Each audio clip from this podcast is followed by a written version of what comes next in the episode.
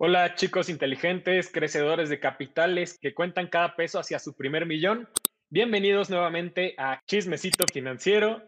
Hoy me encuentro como cada semana con Alejandro Lara, con Sara Rubalcaba, con Bernardo Marcos y yo soy Emilio Browning. Hoy traemos algunos temas interesantes, principalmente queremos platicar sobre los verdaderos costos de independizarte, de salirte de tu casa y también queremos platicar un poquito sobre otros temas que por ahí traemos. ¿Quién quiere empezar? ¿Alguien si ha hecho cuentas? ¿Tiene alguna experiencia que quiera platicarnos? Pues bueno, de hecho ayer yo estaba platicando este tema con, con unos amigos, da la casualidad, eh, porque uno de, uno de mis amigos pues ya se quiere independizar, ya no quiere vivir, eh, ya no aguanta a sus papás.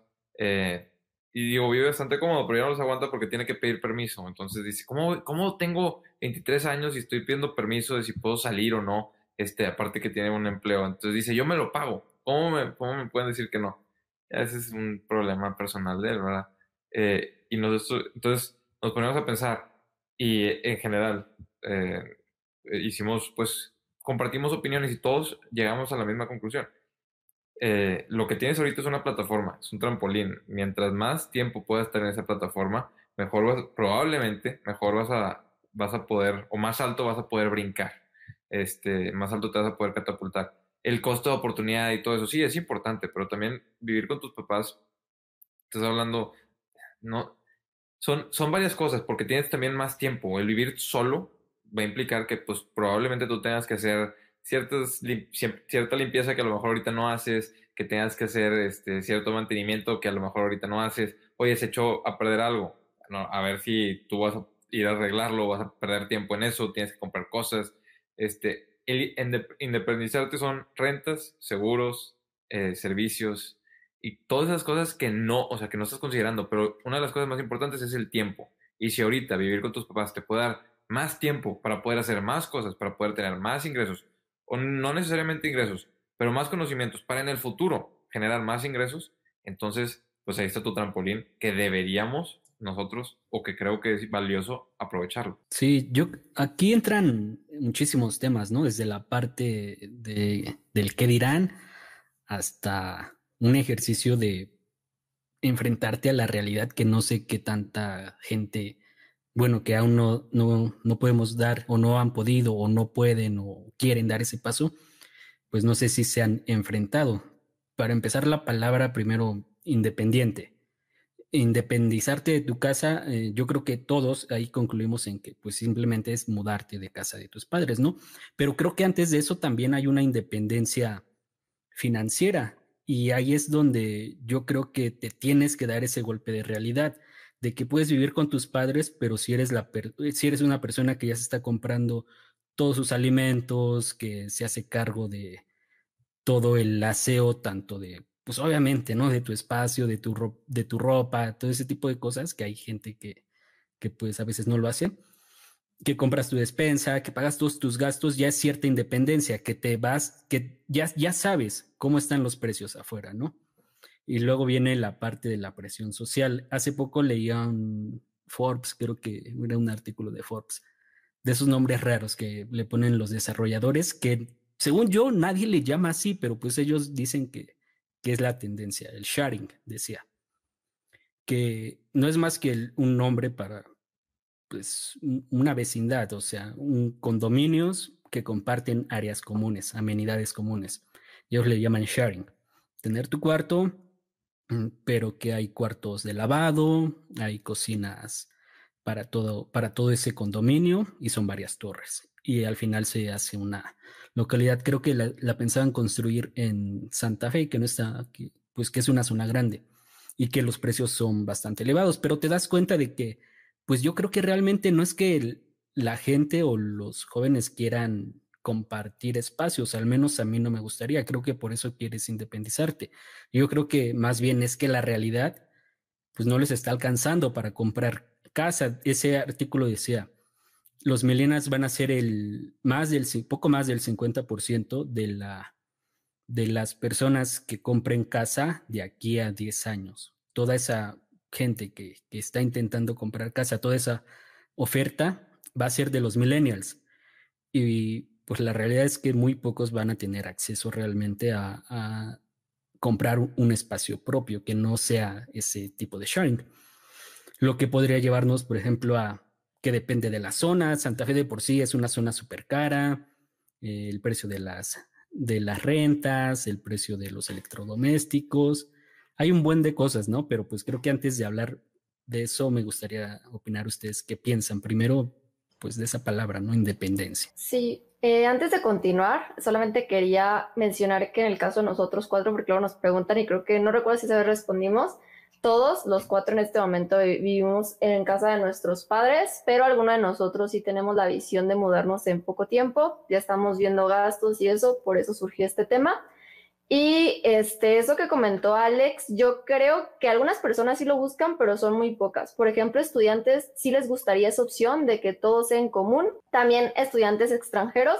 Pero en caso de profesionistas, yo creo que la mayoría de personas sí es por el caso de que es más económico. O sea, el, compartir lo que es la cocina, el área de lavado y algunas áreas en común, pues va a hacer que sea mucho más económico la renta, aunque a veces como quieren hacer como muy de lujo todo, eh, termina no siendo tan económico y un cuarto súper pequeño de 10 por 10 termina siendo una renta carísima, más por la zona que normalmente ponen ese tipo de condominios. Entonces, pues es muy complicado, la verdad, más ahorita que estábamos platicando, nosotros cuatro nos encontramos en las ciudades más caras de México, por los que están escuchando en otro país.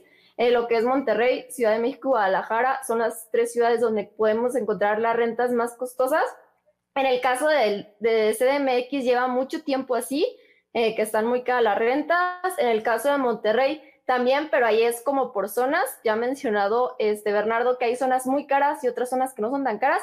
Y en el caso de Guadalajara, como últimamente se están formando muchas empresas, más en el área de IT, lo que está sucediendo es que están aumentando muchísimo las rentas. Y yo otra vez que está leyendo un artículo, en general, la ciudad más cara en México eh, es Zapopan, o sea, viendo como el promedio, porque en CDMX pues sí hay zonas como Santa Fe súper cara, San Pedro, pero así como en general sí está subiendo muchísimo de precio, entonces esto está haciendo que si no tenemos tantos ingresos como veíamos anteriormente, ahora se nos va a hacer mucho más complicado comprar una vivienda y hasta rentar una vivienda, que lo que va a ocasionar es que tengamos que buscar varios cuartos y tal vez hasta con amigos o algo, tener que estar en distintos cuartos pero cuando vayamos a tomar esa decisión, pues hay que ver todos los gastos que conlleva, tener un fondo tanto de emergencia, por ejemplo, para varios meses de la renta, para cualquier cosa que pueda surgir, por ejemplo, algún electrodoméstico que se eche a perder, y también ver cuánto nos va a costar en caso que la vivienda que rentemos no esté amueblada, porque a veces creemos que es poco, pero la verdad es mucho dinero. ¿Y tú qué piensas, Emilio? ¿Piensas moverte pronto? No, fíjate que que sí, sí está dentro de mis planes, pero creo que antes de esto quisiera tener dos cosas, este, pues terminadas, por así decirlo, que sería que mis ingresos me, me den mucho más flexibilidad. Sé que hacerlo aquí en Ciudad de México a esta edad que tengo puede ser un poco complicado, sobre todo por las zonas eh, que están a mis alrededores, pues verdaderamente ahorita no está en mis posibilidades salirme. De que quiero, quiero, pero también es cosa de planeación, ¿no? Eh, también quisiera terminar la licenciatura antes de, moverme, porque fíjense que, y justo antes de empezar el podcast se los comentaba, creo que cada vez estoy un poco más convencido de mudarme a, a, tal vez una ciudad muy cercana aquí, pero que sí tenga precios mucho más accesibles, ¿no? O sea, ya platicando con amigos o compañeros de, de YouTube, lo que sea, pues realmente sí te das cuenta que los precios son completamente diferentes. O sea, a lo mejor una ciudad que, que me podría interesar sería Pachuca o algo así, porque digo, si yo quiero visitar a mi familia, sé que en un día sin tráfico puedo llegar en hora y media con mis papás y cosas así, y que verdaderamente tú pones en la balanza y el costo de oportunidad de esta hora y media y gasolina y casetas, seguramente es mucho más beneficioso pagar una renta mucho más alta. Y, digo, afortunadamente una de las ventajas de, de, quererme dedicar a esto de por lleno es esa libertad de trabajar de donde yo quiera.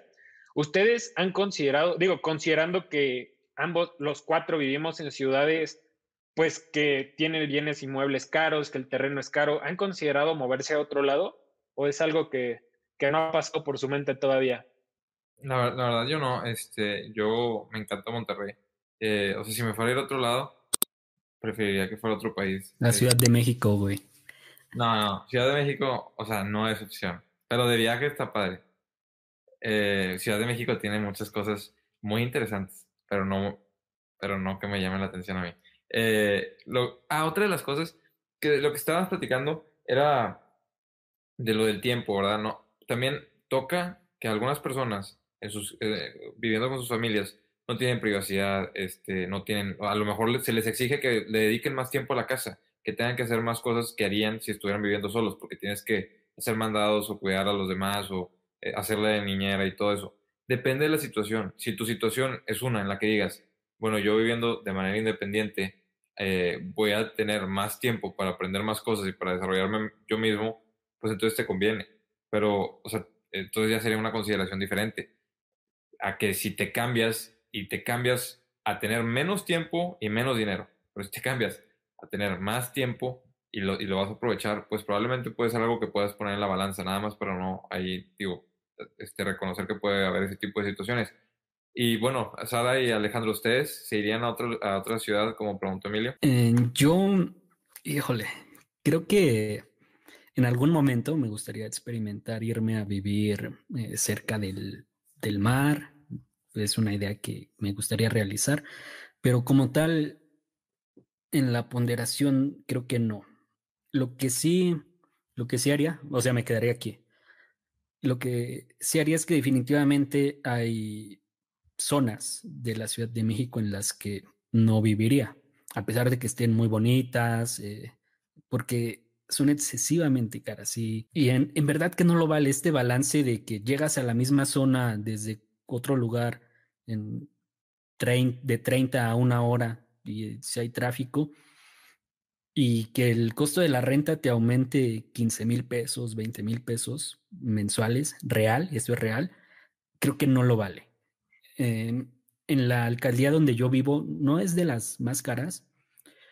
Eh, yo creo que entonces buscaría como por aquí cerca algún lugar, de hecho ya lo he hecho, este, que, que, que quede justo en el promedio, en el de lo que pagaría y en el que ya no estoy tan lejos de esos lugares a los que a veces voy.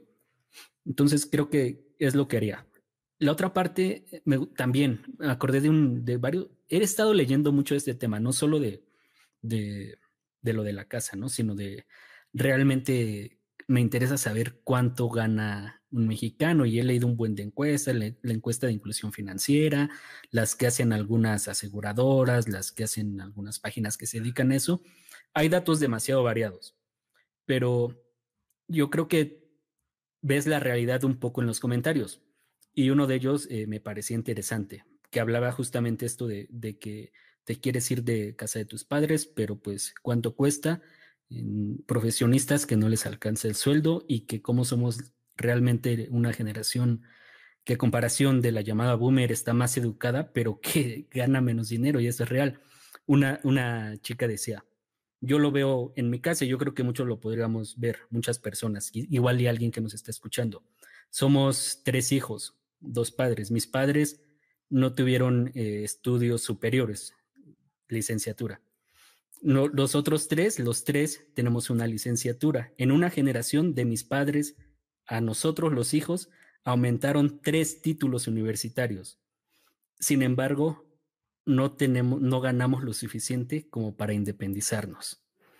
Entonces ahí te das cuenta, ¿no? Y de que realmente está, si hay bastante presión social, creo, autoprovocada por todas las personas que, que hacen esto de querer, por las redes sociales más que nada. Pero cuando te vas a la realidad, la realidad es que la mayoría de la gente la mayoría de los jóvenes no son capaces de independizarse y si lo hacen, pues va a tener un costo de oportunidad muy, muy grande y ese costo de oportunidad va a ser que quizás no te va a quedar dinero para ahorrar, para invertirlo y se va a convertir en un círculo vicioso en el que sí vas a estar de forma independiente, pero cualquier eventualidad, cualquier emergencia, no la vas a poder solventar, te vas a regresar de nuevo con tus padres. También leí que mucha gente se regresó a casa de sus padres en la pandemia. Entonces, está interesante, yo no me iría, pero definitivamente sí hay que planear todos los gastos. Y si hablamos de un costo de oportunidad en las finanzas, en este caso, pues yo, yo hablaría de un fondo de mudanza o algo por el estilo, que cuando te mudes tengas al menos medio año de tus gastos completos de tu nueva vida cubiertos. Yo creo igual. Yo en el caso de mudarme, solamente actualmente pienso si hago una maestría en el extranjero, o sea, sí me gustaría hacerla en otro país y pues ahí normalmente pues hay becas que te apoyan por toda la parte del alojamiento, eh, seguro y todo eso y también la universidad. Entonces ese sería, sería el primer plan, pero en eso que comentó Alex de la playa, a mí me gusta mucho la playa, por ejemplo, me, me encanta Playa del Carmen, pero no se me hace tan seguro, o sea, sí he ido muchísimas veces y quiero seguir yendo, pero ya como para vivir ahí, se me hace algo inseguro. Hay muchas ciudades muy inseguras, también Guadalajara, pero actualmente lo veo así y a veces con la parte de los huracanes, ciclones y eso, pues no me sentiría totalmente a gusto que en cualquier momento venga uno. Entonces creo que tampoco me iría a algún, algún lugar así, con playa. Y de otra ciudad dentro de México, tal vez en el caso que Guadalajara, que no lo veo muy lejos, se vuelva un, una CDMX, eh, en el caso del tráfico, la contaminación y todo eso, Tal vez sí pensaría en otro estado a dónde irme, pero aún no me encanta ningún otro estado como para pensar en vivir. Entonces espero que para ese entonces ya tenga algún lugar en mente o tal vez no sea aquí, tal vez sea en otro país, pero me gusta mucho México, entonces espero que no haya tanto tráfico en el futuro. Que haya, por ejemplo, que hagan un puente como en México, pero que no cobren cada que lo cruces. Oye, Sara, hay una pregunta. Tú, tú estás platicando esto, tú, de momento tu trabajo te permite moverte a donde tú quieras, o sea, puedes trabajar de forma remota aunque termine la, pandemia. De momento solamente este año, o sea, ya nos dijeron que durante 2021 todavía, todavía vamos a estar haciendo home office, o sea, estuvimos todo 2020 y vamos a estar todo 2021, entonces en ese caso sí puede ir a cualquier lado, solamente tenemos que avisar porque aparece en qué lugar estás.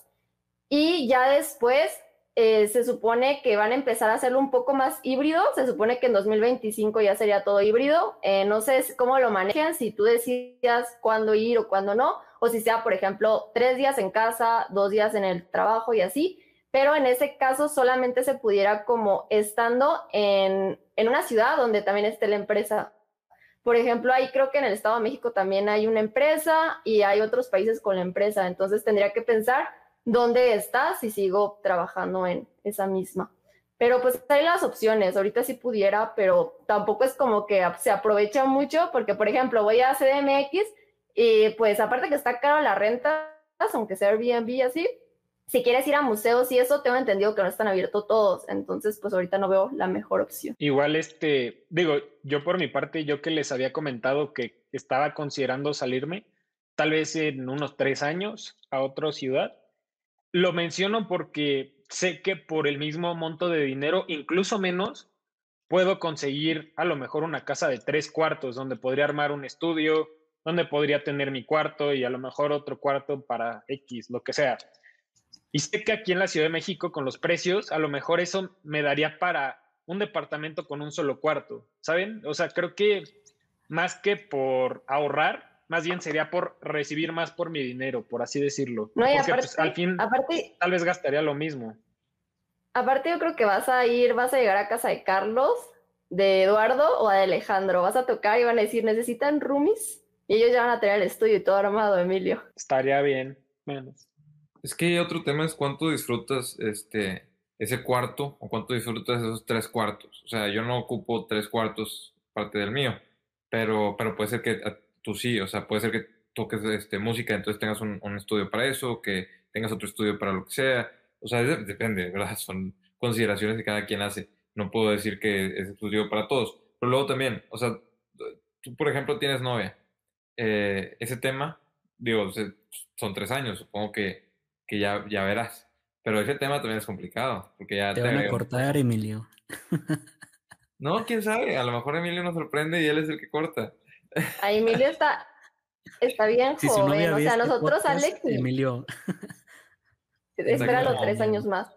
Oye, los que, los que ya se van a casar son Alex y Sara. Nosotros todavía estamos chicos, Bernardo. Sí, claro, no, yo, yo soy un bebé todavía. Este. Nos quedamos independizar. O sea, si ya cuando cumples de 25 para arriba, ya ahorita sientes. O sea, yo no creo que es cuestión social. En México no siento tanto como en Estados Unidos que los papás los avienten en la universidad casi casi les dicen ya no te quiero ver nunca más, pero este, yo creo que es más por sentir esa diferencia y aprender a vivir solo. Eh, y como comenta Bernardo, hay mucha gente que sí lo hace por la cuestión de la privacidad, que todavía no siente privacidad en su casa y por la cuestión que los están molestando y no los dejan ir a lugares. Yo sí tengo muchos amigos de 25 años que a veces no van a lugares porque no les dan permiso, entonces creo que sí es un poco extraño a esas alturas, se entiende porque pues no es tu casa, es la casa de tus padres, pero ya a esa edad, pues sí dices, ¿cómo no voy a poder salir? Y ya te empiezas a poner la cuestión de, de salirte de tu casa. Sí, yo cada día me siento más joven, pero del, no sé, o sea, es que sí son varios temas, de, o sea, si te vas a otra ciudad, eh, depende del tipo de persona que seas. Por ejemplo, vemos, eh, ¿quién es? El un youtuber que se vino de Corea, ¿cómo se llama? Eh, ah, Coreano Vlogs, ¿no? Coreano Vlogs, o sea, digo, como él llegó aquí, ya tiene socios, amigos, compadres, eh, ha vivido en diferentes ciudades, se puede, o sea, es el tipo de persona que seas. Yo si me voy a otra ciudad, probablemente me tarde pues, un año en tener amigos, no sé, este, a lo mejor más, a lo mejor nunca. Eh, no, no sé, son temas. Es, hay gente que lo, lo, ves, amigos, celular, vámonos fiesta. Hay gente que no, es diferente. Entonces, tienes que ir tomando esas consideraciones y irte probando, o sea, irte probando. También lo que decíamos de, de, la privacidad y eso, es que me toca que hay gente que en sus casas no, a los hijos no les ponen puertas y no se vale tener puertas. No sé qué, qué sea lo que estén pensando o qué, pero que no, esto no es un tema para discutir si está bien o está mal la forma en la que educan a sus hijos o en la que los educaron. Pero, pero, o sea, por ejemplo, es una consideración, si tú quieres tener una puerta y se te hace correcto tener una puerta. ¿Ustedes tienen puertas? ¿Cómo? Está cerca. Yo nunca había escuchado eso. No, no, no, es porque sí pasa, te lo juro. Se llaman estudios, Bernardo. Así los, así los bautizaron. Estudios. Son, es la sala, Bernardo.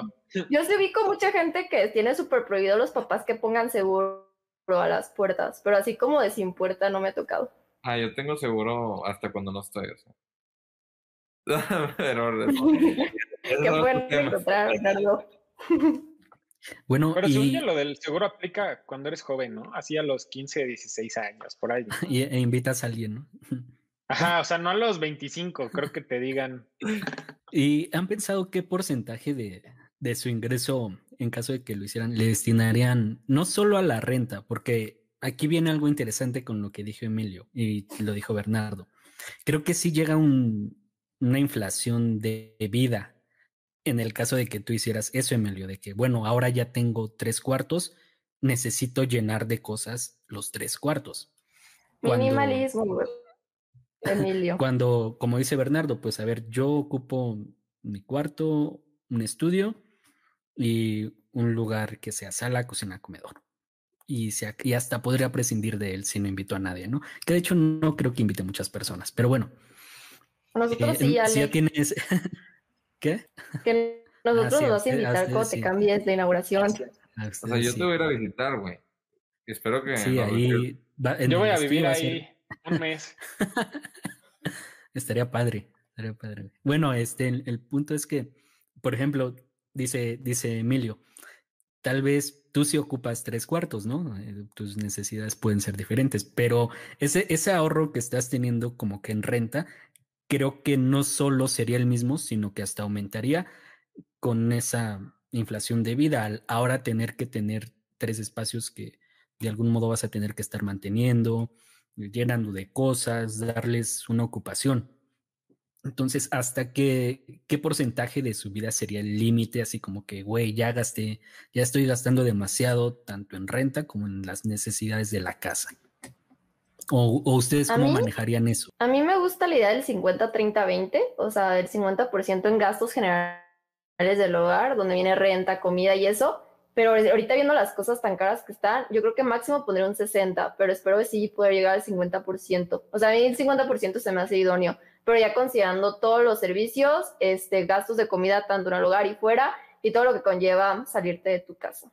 Sí, yo estoy completamente de acuerdo con Sara. 50-30-20 era lo mismo que iba a decir. Eh, si, si, no puedes ahorrar el 20%, no te vayas. O sea, no te vayas. Eh, depende de cada quien, eso es lo que yo haría. O sea, es mi, yo no me iría si no pudiera ahorrar el 20%, al menos. Obviamente, de preferencia más. Yo digo, como tengo pensado el quedarme o el irme a otra ciudad, si fuera aquí, por los costos, me pondría de límite un 30%. Y si fuera en un lugar, en una ciudad más barata, me pondría el límite a un 15%. Y no porque gaste muchísimo o gaste poco, sino que quisiera que fuera muy pequeño en relación a los ingresos que tengo. O sea, más bien mi, mi tirada sería aumentar mucho mis ingresos para que no represente una gran cantidad. Sí, está interesante. Eh, se pueden empezar a sacar cuentas, ¿no? Por ejemplo, en México, con ese 50, 30, 20, Ciudad de México, una renta de, no sé, barata de 10 mil pesos, pues significa que vas a tener que estar ganando 20 mil pesos mensuales netos. Que brutos tal vez van a ser. No, necesitas más porque consideras comida, comida y servicios y todo. O sea, necesitarías estar ganando pero unos 25. Pero tu 50% era incluyendo la renta y alimentos, ¿no? O solo de hogar. Ajá, sí, sí, sí. Mm, no, con alimentos y todo, con servicios y todo. O sea, Alex, tú dices 10, ya incluyendo servicios, mantenimiento y, y la renta, ¿no? Ah, no, si fuera 50, 30, 20 y, eso 10, una... Ay, sí es cierto, sería más, porque solo incluir renta. Ajá, es que el 30 es como, ah, no son, son lo extra como de gustos, viajes y todo. Serían mínimo 15, yo creo, ¿no? Alex ya se sorprendió y dijo, con razón es que me quiero, con razón es que Emilio se quiere ir a vivir a otra ciudad. no había hecho bien, eh, se cancela todo. No, güey, porque lo siguiente que estaba eh, también analizando, dije, a ver, con lo cara que están las rentas, eh, ¿cuál es la otra opción? ¿No? De lleno a un crédito hipotecario, que ahí habría que tener más consideraciones, pero más o menos un pago mensual de 10 mil pesos, por un pago mensual de 10 mil pesos, te prestan un millón y tienes que comprobar entre 25 y 30 mil pesos de ingresos mensuales. Y además, realmente no estás pagando esos 10 mil porque en tu declaración anual puedes hacer deducibles los intereses reales que estás pagando. Entonces, yo creo que llega un punto en el que, güey, si ya quieres pagar unos 15 mil pesos de renta, ahí yo entonces ya pensaría de que no convendría más entonces pensar en un crédito hipotecario, sí alejarte un poco de Ciudad de México, pero ya vivir en algo que te va a costar lo mismo tal vez, pero ya va a ser tuyo. Entonces entran creo que demasiadas consideraciones. Esa es la otra que estaba pensando. Creo que hasta se lo mencioné brevemente a Emilio de que, güey, realmente no sé si eh, qué convenga, ¿no? Si la renta o ya pasarte de lleno al crédito hipotecario. Y voy a empezar a investigar eso.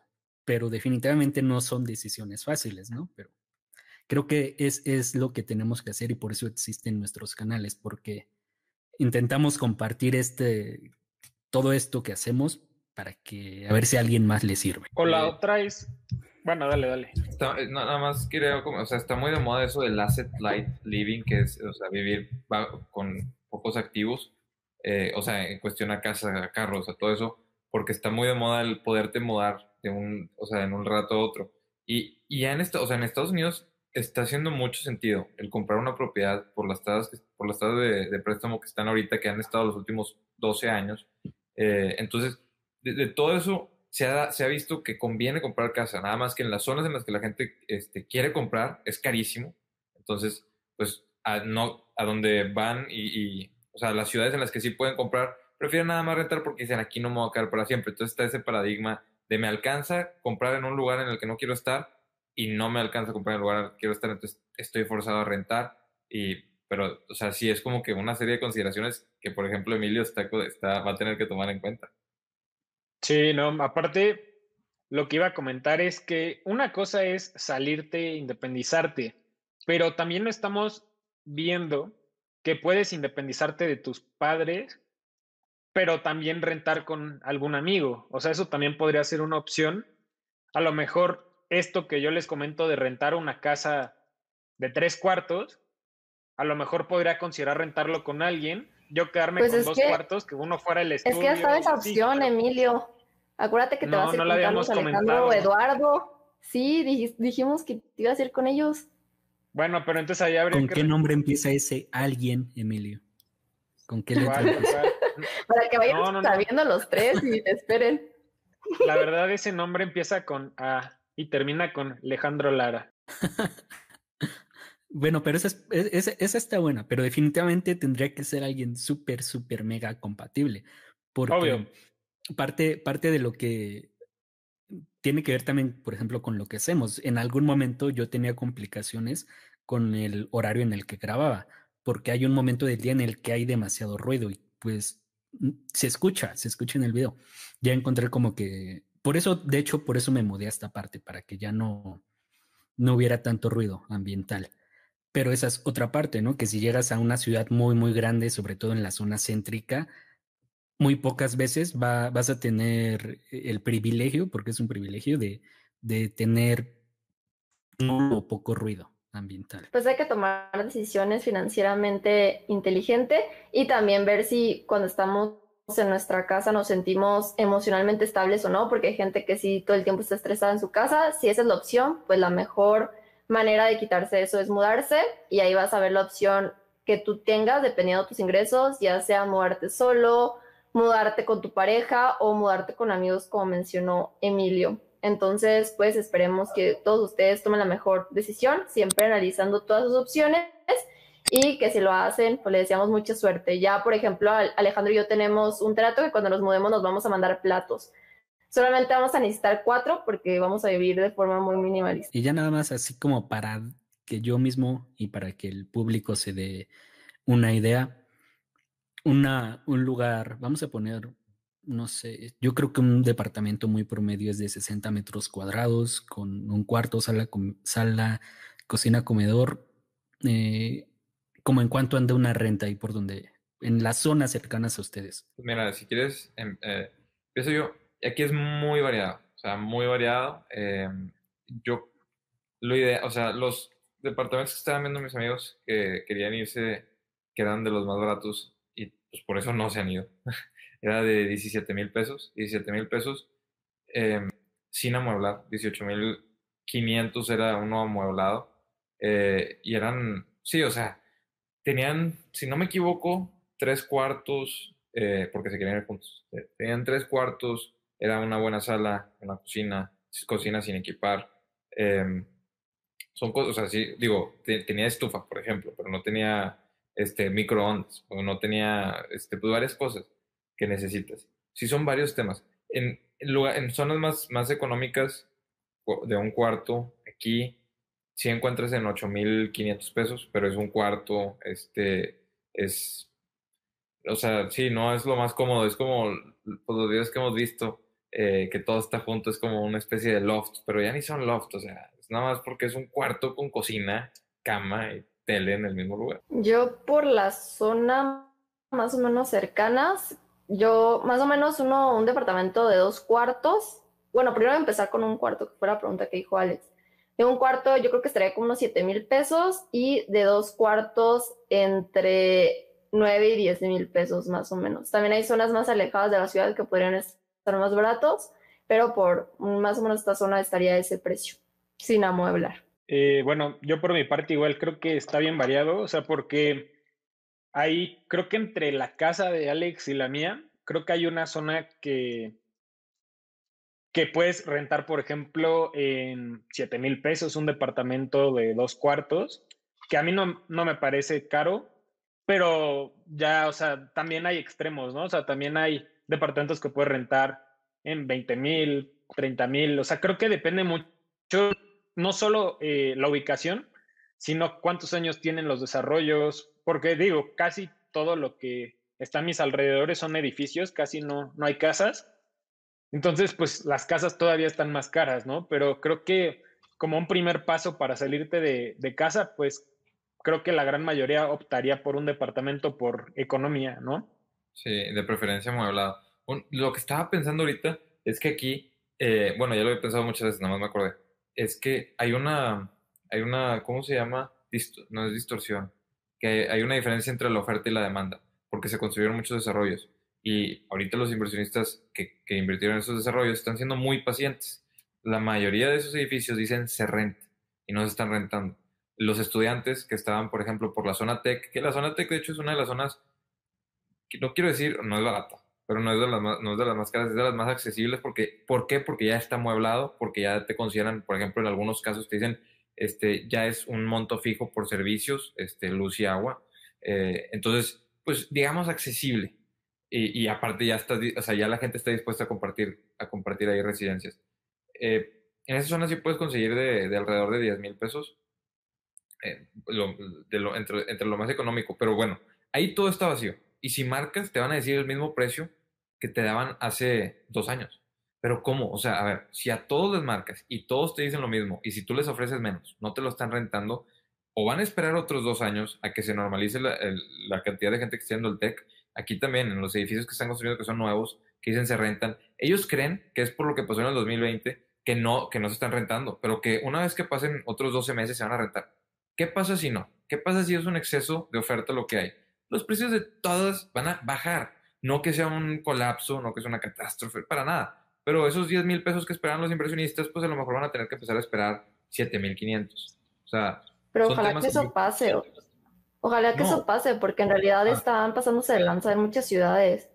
O sea, yo otra estaba viendo que, por ejemplo, aquí departamentos comparaban con los precios de Vancouver y estaban súper parecidos. ¿Cómo vas a comparar lo que gana alguien de Canadá con lo que gana alguien de aquí? es que hay, hay, que ser muy precavidos y definitivamente no porque puedas comprar un departamento en, de inversión va a ser buena inversión. Yo noto lo mismo aquí en Ciudad de México. Hay zonas muy concretas donde se venden, se construyen desarrollos y se venden así, y se rentan así. Santa María la Ribera, La Condesa, la Roma Norte, Polanco, mm, Santa Fe, yendo hacia Interlomas. Hay zonas muy específicas donde se están construyendo bastantes desarrollos, pero en serio, en cada cuadra ves uno y se, y se están vendiendo y rentando fácilmente. Pero aquí por la zona donde yo vivo también he notado esa tendencia. Pasa lo mismo que tú dices, Bernardo, que eh, hay muchos que todavía tienen el letrero de se vende o se renta y tú te das cuenta que ya llevan tiempo ocupados, porque incluso ya empiezas a ver la, que ya tienen tiempo de construirse, porque o, o, tú mismo los viste cuando pasabas por ahí, o porque ya tienen la fachada un poco desgastada, pero te das cuenta que también tal vez no son tan nuevos.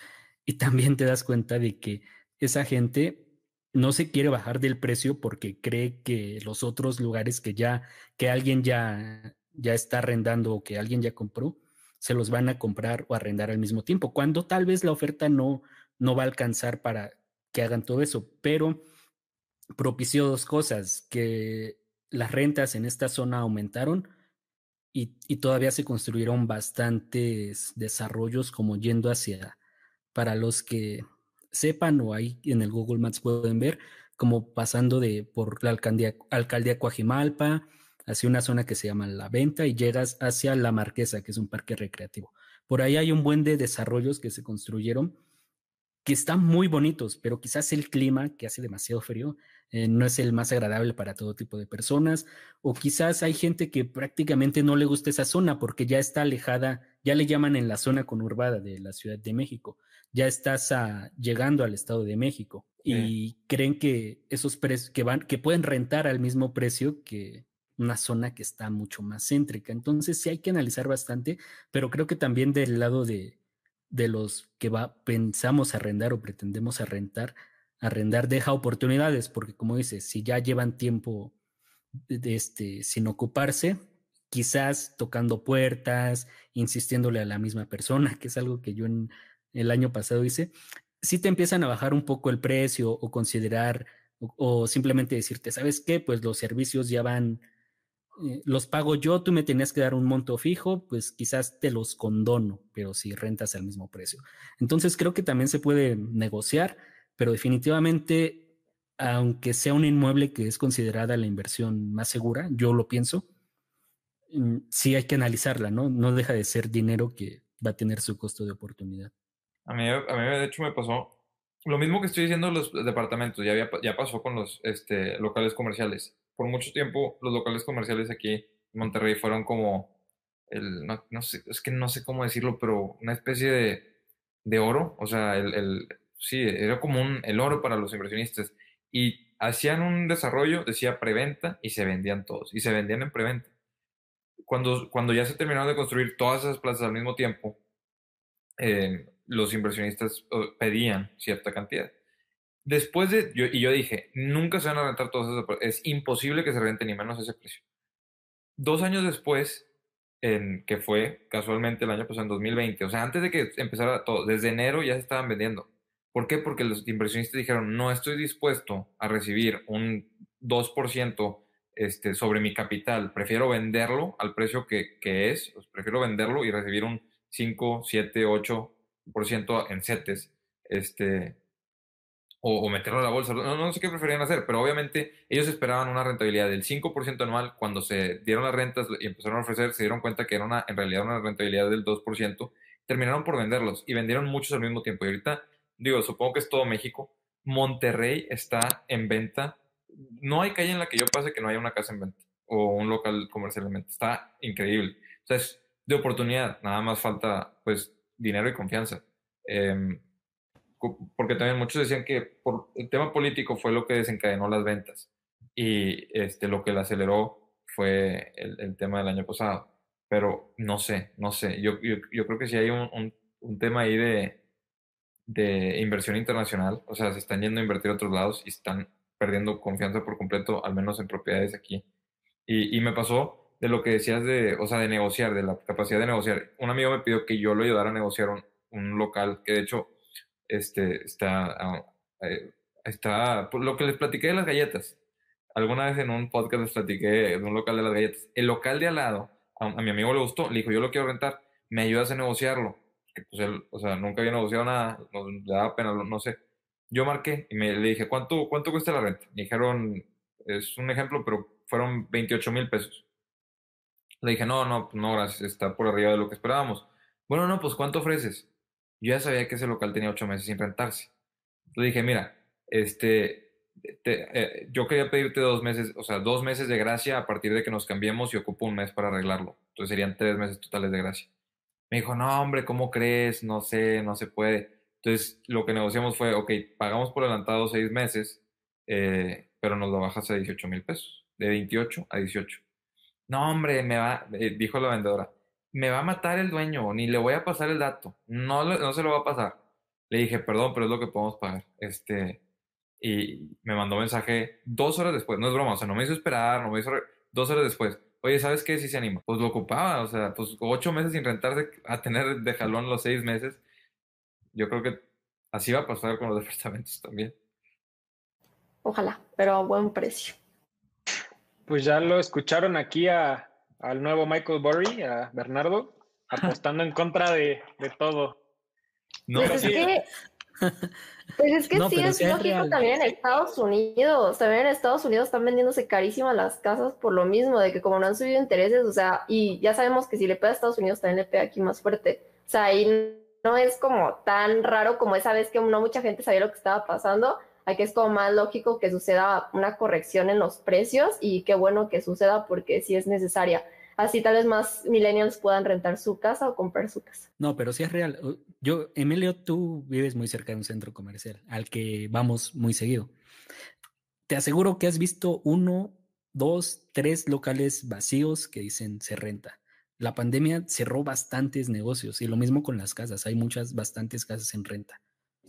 Es que también imagínate esos locales cuánto han de costar, son espacios gigantes. Luego, muchas veces que son este, no son de restaurantes, o sea, que son de tiendas de ropa que utilizan dos, tres pisos. Imagínate la renta que han de tener. Y obviamente con las ventas, yo creo que ya muchos negocios quebraron por lo mismo de que no se supieron adaptar tal vez a los modelos digitales y que por lo mismo estos, estos no tienen que estar pagando, pues lo mismo, ¿no? Que, pasa con los bancos, como Hey Banco, que por, por, ejemplo ellos no tienen que pagar sucursales y puede, por eso te pueden ofrecer tasas mejores, ¿no? Sí, pero no creo que sea solo de las, eh, de las megalópolis o de las grandes ciudades, ¿no? Sino yo creo que eso pasó a nivel nacional. Sí, la pandemia se afectó muchos negocios y mucha gente tuvo que regresar de lo que hablamos con sus padres a, raíz de la pandemia. Yo creo que los negocios sí es súper nacional, o sea, a todos lados que vayas ves plazas comerciales con lleno de negocios en renta y lo de los departamentos y casas sí lo veo más en ciertos estados. Por ejemplo, aquí en Guadalajara y Zapopan no, o sea, en realidad aquí casi nada se renta, es muy poca la oferta que hay todavía. Yo creo que por lo mismo que son empresas IT, mucha gente se viene, no sé, no sé por qué hay tanta gente que se venga allá, por favor, ya tenemos muchos. Pero en otros estados sí he visto muchísimo. Cuando fui a León, eh, llegué a un Airbnb que era un edificio y yo creo que mínimo el 50% de los departamentos están en renta. Entonces, pues sí está pesado. Y pues esperemos que esa gente que está rentando eh, se ponga la opción de poder bajarle el precio si lo que quiere es tener efectivo, que es la mejor manera. Y lo de los locales, vean una opción de hacerlo digital. Yo creo que para los que fue más difícil son las empresas de comida, porque eso es muy complicado moverlo de la parte digital, más tratando de utilizar plataformas que te cobran muchísimos impuestos. Oye, los que sean dueños de locales no van a estar contentos con lo que dijiste, Sara. ¿Cómo que hacer un local digital? No, o sea, los que, sí, pues local digital, por ejemplo, uno de viajes, o sea, uno de viajes es súper fácil hacerlo digital o uno de inmuebles, o sea, ahí no necesitas algo físico, pero por eso dije que lo más complicado es la de la comida. Una pregunta que me hago mucho, ¿ustedes creen que todos los locales comerciales se lleguen a rentar. Que quede el, desempleo, como el desempleo, un 2% sin rentarse. No, se supone que e, es, esa era mi métrica. Se supone, y lo leí hace poquito, que ya se habían recuperado el 100% de los empleos perdidos en la pandemia. Fue un dato que salió. Yo muchos locales los sigo, los sigo viendo vacíos y yo creo que se debió a que muchos de esos negocios quebraron, pero otra gran parte se dio cuenta de que no necesitaba un espacio físico realmente. Y entonces yo creo que cada vez van a ser más específicos esos negocios que lo requieren y mucha gente ya se dio cuenta de lo que dice Sara, ¿no? Que puede emprender digitalmente diferentes tipos de, negocios que antes de la pandemia tal vez hubieras considerado pues, rentar un espacio físico. Por ejemplo, en empresas de IT call centers, o sea, más call centers están viendo muchísimo la opción de ya no volver. O sea, tengo conocido que ya, o sea, dicen que los gastos de lo que es luz y todo les sale mucho más barato que la gente esté en su casa. Entonces yo creo que también, y esos, ese tipo de empresas, al revés, en vez de despedir, contrató muchísimas personas, porque por ejemplo en Estados Unidos, no sé, un call center de aquí que le dé servicio a Estados Unidos a empresas de, de televisión, pues en la pandemia todos estaban viendo la televisión y pues había más problemas técnicos y así, pues contratar gente. Entonces yo creo que la mayoría de, de empresas van a tener que pensar en la parte digital y hay unas áreas o sectores que es más complicado, eh, pero pues la mayoría yo creo que sí se pueden adaptar en eso y por lo que comenta Alex y esta parte yo creo que sí van a tardar un rato en, que vuelvan a rentar esa parte de los locales comerciales.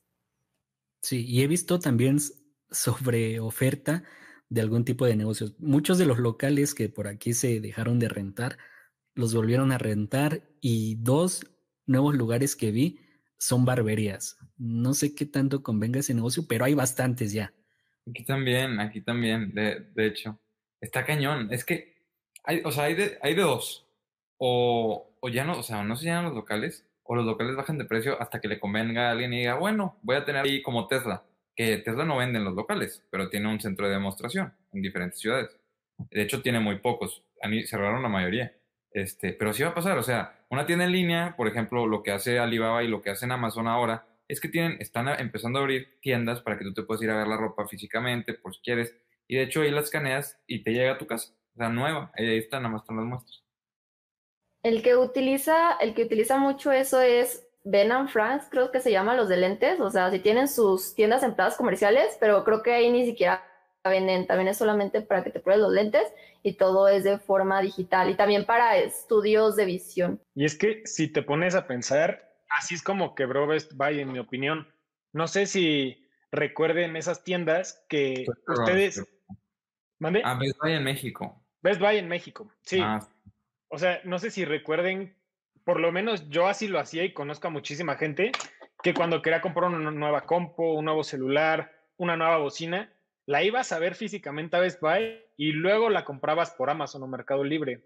Entonces, yo creo que tiendas de ese tipo se convirtieron en como showrooms o lugares de display y que Amazon o Mercado Libre por mover tanto volumen, por evitar las sucursales, pues podían tener un mejor margen y venderlo más barato. Yo creo que esa fue una de las razones por las cuales se despidieron de México. Güey, yo hice algo parecido. Best Buy fue la que se fue, ¿no? A, de México del año pasado sí. este. que remató todo, ¿no? Sí. Sí. Ah, bueno, pero yo lo hice con. Eh, sí, Amazon se está comiendo a todos. Yo lo hice hace poco en con. ¿Cómo se llama? Juguete. Juguetirama, algo así. ¿Juguetivici? No, güey, tiene otro. Juguetrón. Juguetrón, ah, ya. Ajá. Y se supone que fui a una tienda outlet de Juguetrón porque voy a comprar un regalo, ¿no? hice el experimento de a ver, a ver, voy a buscar este mismo juguete en Amazon, más barato, el siguiente en Amazon, más barato, el tercero en Amazon, más barato. Dije, no, esto es un robo, me voy de aquí. Y así ya, ya dije, no, pues realmente ya no les conviene a estos tipos que tienen sus locales así. Amazon se los está comiendo demasiado. Sí, yo creo que los únicos dos que es más difícil que se los coma, o sea, así lo veo, es Liverpool y Sears, porque esos dos, aunque también suele estar más caro, la gente por solamente saber que es venta nocturna iba y por el hecho de poder poner a meses con una tarjeta. Aunque muchas veces está la opción en Amazon con tarjeta de crédito, mucha gente no sabe o no tiene tarjetas de crédito, tienen tarjetas departamentales. Entonces, por eso es más complicado. Y una cosa que implementaron que a mí se me hace como difícil de que alguien le luche es por la parte de cuando hacen algún evento como boda o, todo eso, ya ven que tienen la lista. Entonces tú vas, ves la lista y compras algo. Eso se me hizo muy inteligente, pero la mayoría de, tiendas va a ser muy complicado que le pueda competir con los precios de Amazon. Yo solamente una vez creo que compré algo en Best Buy, un celular, pero sí, normalmente si comparas, pues sí salía más barato en otros lugares. Y pues yo creo que ya podríamos cerrar. Eh, yo nada más quiero decir del primer tema, que no se preocupen de que alguien que les diga que viven con sus padres y así, ustedes digan que viven con roomies y ya. O sea, yo tengo muchísimos amigos que dicen que viven con sus roomies y son sus papás y no se dan cuenta. Y ya nada más para finalizar, unos 5 o 10 minutos. Me hace poco vi un video de un youtuber gringo que daba su opinión sobre los youtubers gringos que comparten su portafolio que lo he visto mucho con Mitt Kevin y con, no sé si Graham lo hace, pero estaba en la miniatura era. ¿Ustedes qué opinan de eso, de, que una figura que tiene alcance eh, comparta su portafolio? Oye, a ver, nomás, de lo que dijo Sara, de, es que me, me en la cabeza que dice de que no, pues díganles que viven con sus papás, o sea, díganles que viven solos o lo que sea. A mí me toca mucho y escucho mucho la frase de cada quien va a su paso pero luego me pongo a pensar. Sí, no, o sea, y es como por broma que mucha gente dice que vive con sus roomies, pero no porque se sientan mal viviendo con sus papás. Hombre, claro pero sí, mucha gente se siente mal. Sí, mucha gente se siente mal. Pero luego dicen, cada quien va a su paso. Y luego yo me quedo pensando, ¿en su paso a dónde? O sea, ¿a dónde van? Cada quien va a donde quiera. ¿Por qué? Porque, no, cada quien va a su paso en el mismo camino. Cada quien tiene su camino. Y el camino de alguien a lo mejor ni es un camino. O sea, a lo mejor es este, quedarse sin hacer nada. Y está bien. Este, es o sea, pensar en qué, en cómo te van a juzgar los demás, es el primer paso para no hacer lo que tú en realidad quieres hacer. Y no vas a saber qué es lo que tú en realidad quieres hacer hasta que no te dejes preocupar, de preocupar de lo que piensan los demás. Entonces, si quieres vivir con tus papás ahorita, vive con tus papás. Si te quieres salir, salte y luego regresas. Así regresaron muchos, como dijo Alejandro. O sea, y va a pasar de todo. El, no es un camino, o sea, no es un camino, aquí no hay nada. Tú haz lo que quieras, lo que te sientes cómodo eh, y que sea lo mejor para ti y tu persona. O sea, cuídate cuida a los demás, ayuda a los demás, sé consciente. Sí, pero ahí, Bernardo, es esperar que cuando quieras volver esté tu cuarto todavía, pero esperemos que sí. lo van a ocupar como bodega.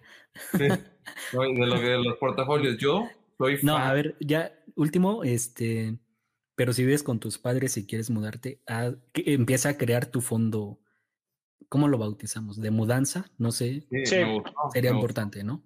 No, y si vives con tus papás, pues mínimo apórtales algo. Creo que también sería importante, ¿no? Sí, no tiene que ser dinero, o sea, regálales algo de vez en cuando que se, o sea, no, ellos no tienen que mantenerte por vida. Tú claro. puedes mostrar aprecio, ¿eh? Pero sí, o sea, regálales algo, que no te lo pidan, llévales algo de comer algunas veces, nada más a sorpresa traje esto. Son cosas pequeñas. La, la, cena, o no sé, de vez en cuando. A lo mejor compraste el nuevo micro, ay, hay un micro nuevo, ¿quién lo compró?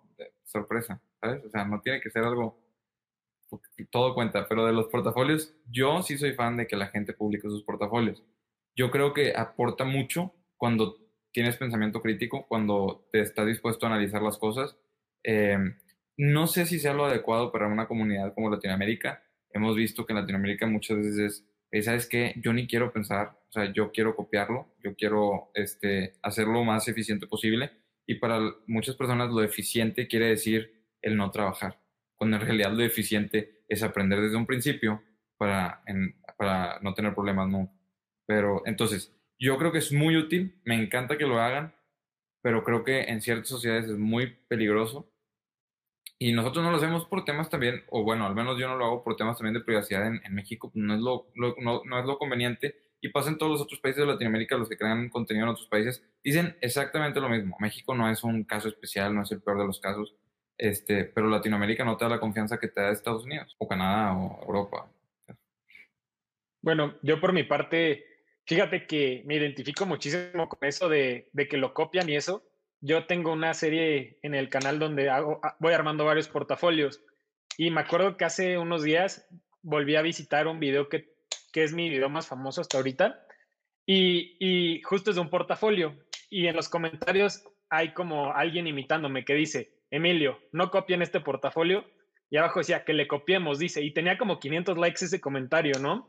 Y creo que justo es como bien, bien peligroso y justamente es lo que yo trato de evitar, ¿no? Yo, yo lo que quiero hacer entender es, se puede construir aunque tengas poco, mucho dinero, se puede, pero tienes que entender primero lo que tú buscas, lo que tú quieres, tener tus propios objetivos, porque si tú copias el portafolio de Bernardo o el de Alex o el de Kevin, el que sea, vas a conseguir lo que él consiga y no lo que tú quieres. Y eso es bien peligroso. Puede que él venda cuando tú no estás listo para vender porque él ya alcanzó su meta y él está pensando por él.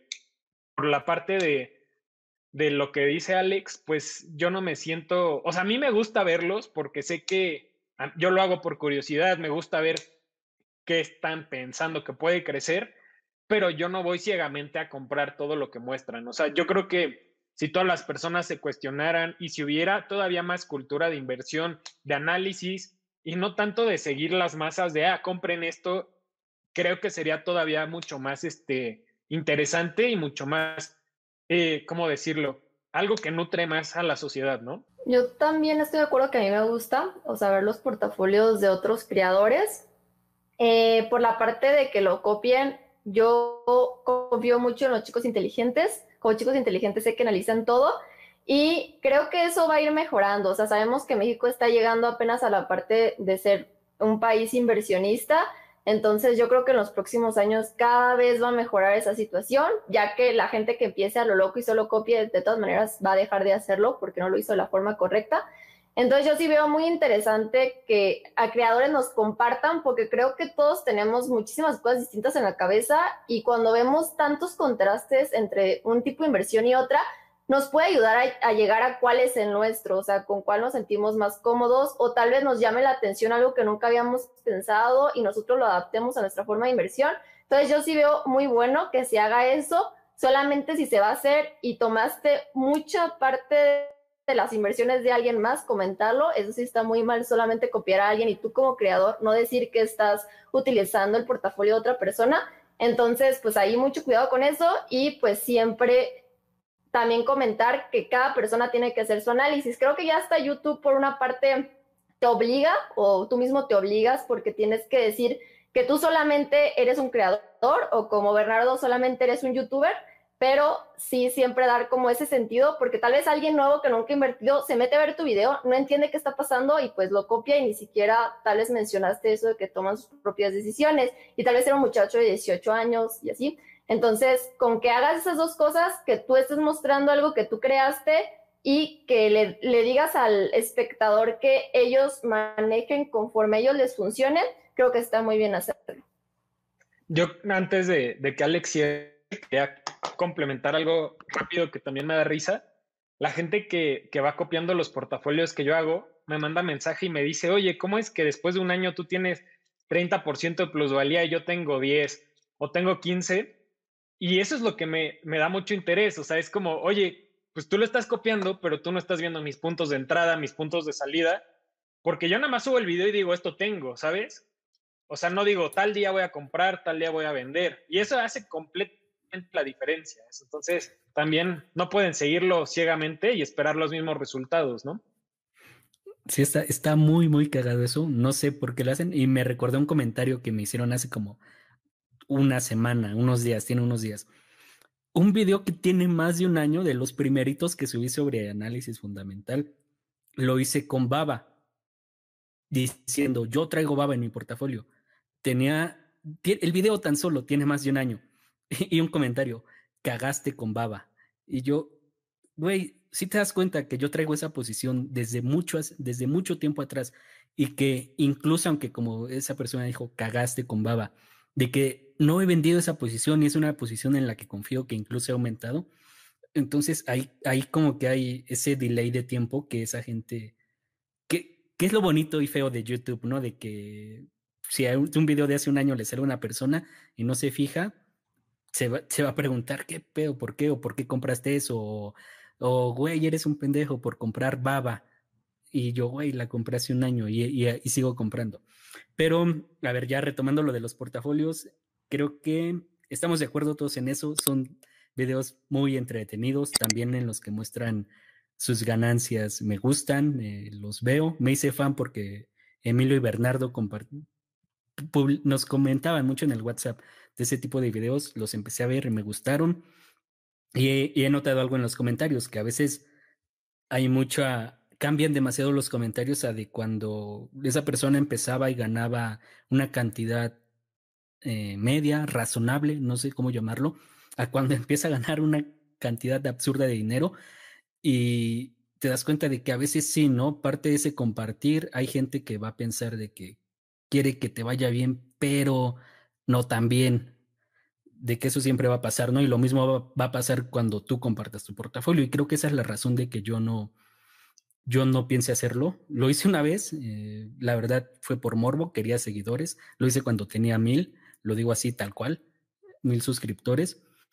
Pero de hecho hasta estoy pensando borrar ese video y jamás volverlo a hacer, aunque me lo han pedido, pero realmente yo no encuentro, más allá del de entretenimiento, valor ese tipo de, de videos si es que ya compartiste tu metodología de inversión. También en otro video me decían, por ejemplo, mm, citaba un libro de Luis Pasos y me dijeron, ah, Luis Pasos es un pendejo que hizo mal las cosas, es un turbio en el manejo que en los puestos que ha estado.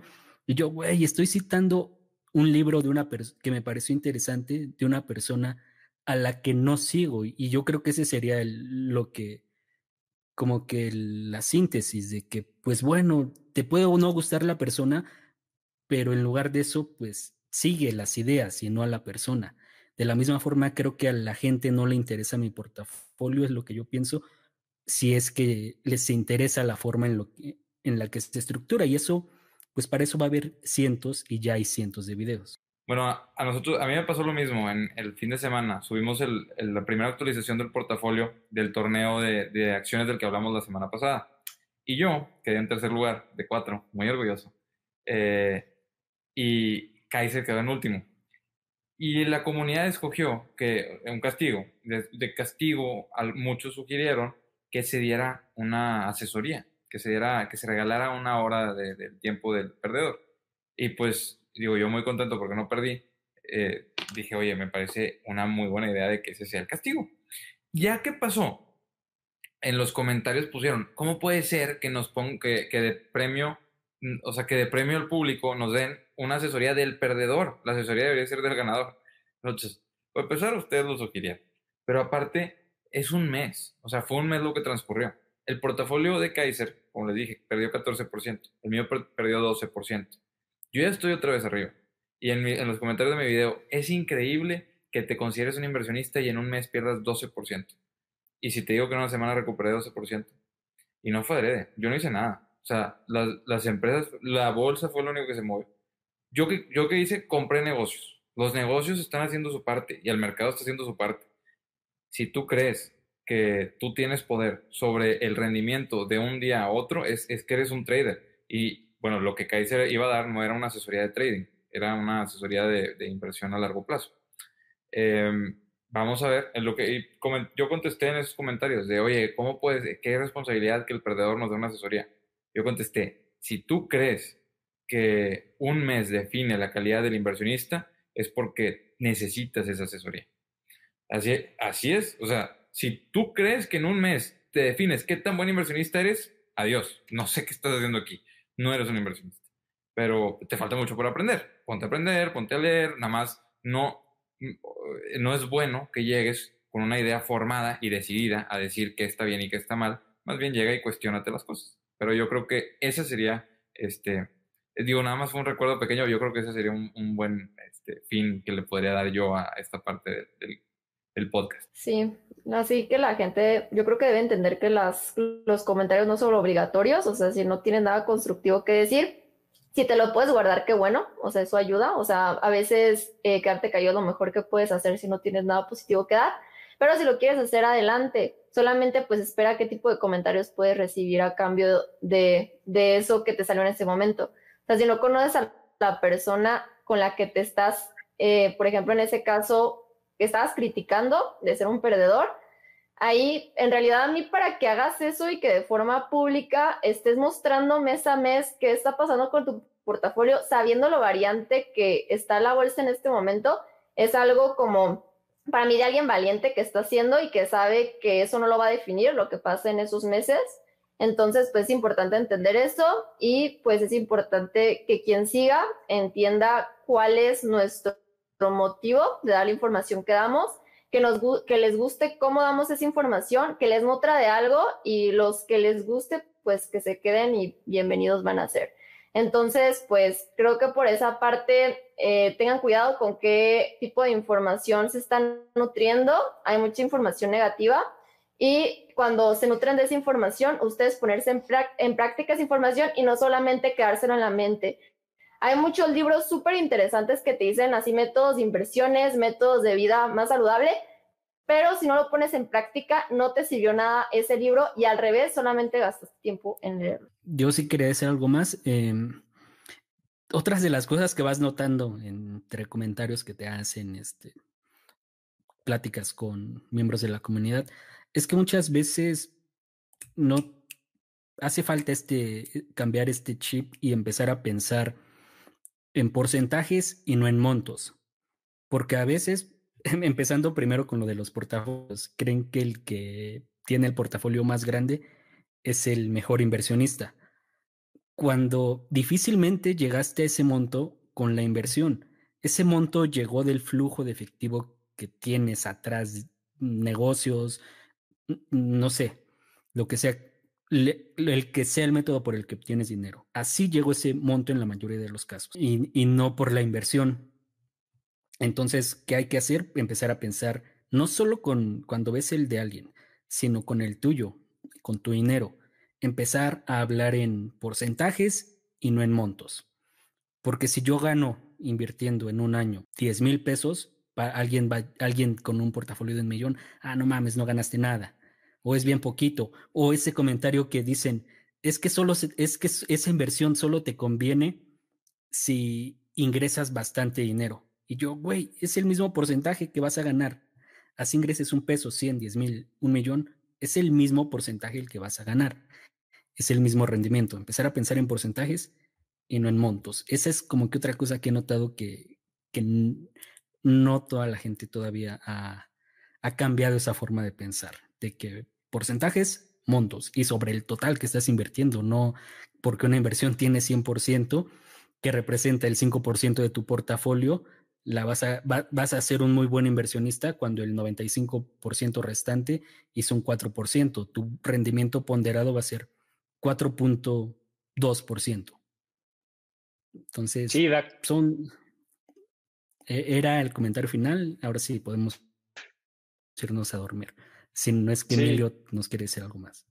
No, no, no, yo, yo ya este, iba a decir que estoy de acuerdo, o sea, me parece que gente que tiene portafolios de 10 mil, 20 mil pesos a comparación de inversionistas de millones, pues sí pueden tener muchas veces inversiones más interesantes en mejores momentos, con una mejor lectura del mercado y creo que eso al final va a dar muchísimo potencial, es bastante interesante. Yo creo que ya podríamos cerrar ahora sí. Eh, por mi parte, y hablando creo que en nombre de todos, queremos agradecerles por seguir apoyando este proyecto. Agradeceríamos muchísimo se suscriban, le den like.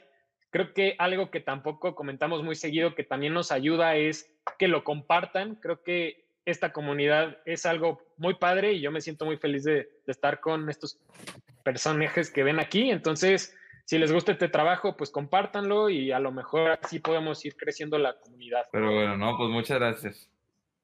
Nos vemos. Gracias. Hasta Nos luego. vemos en los Nos vemos. comentarios. Que tengan bonita tarde, mañana o noche.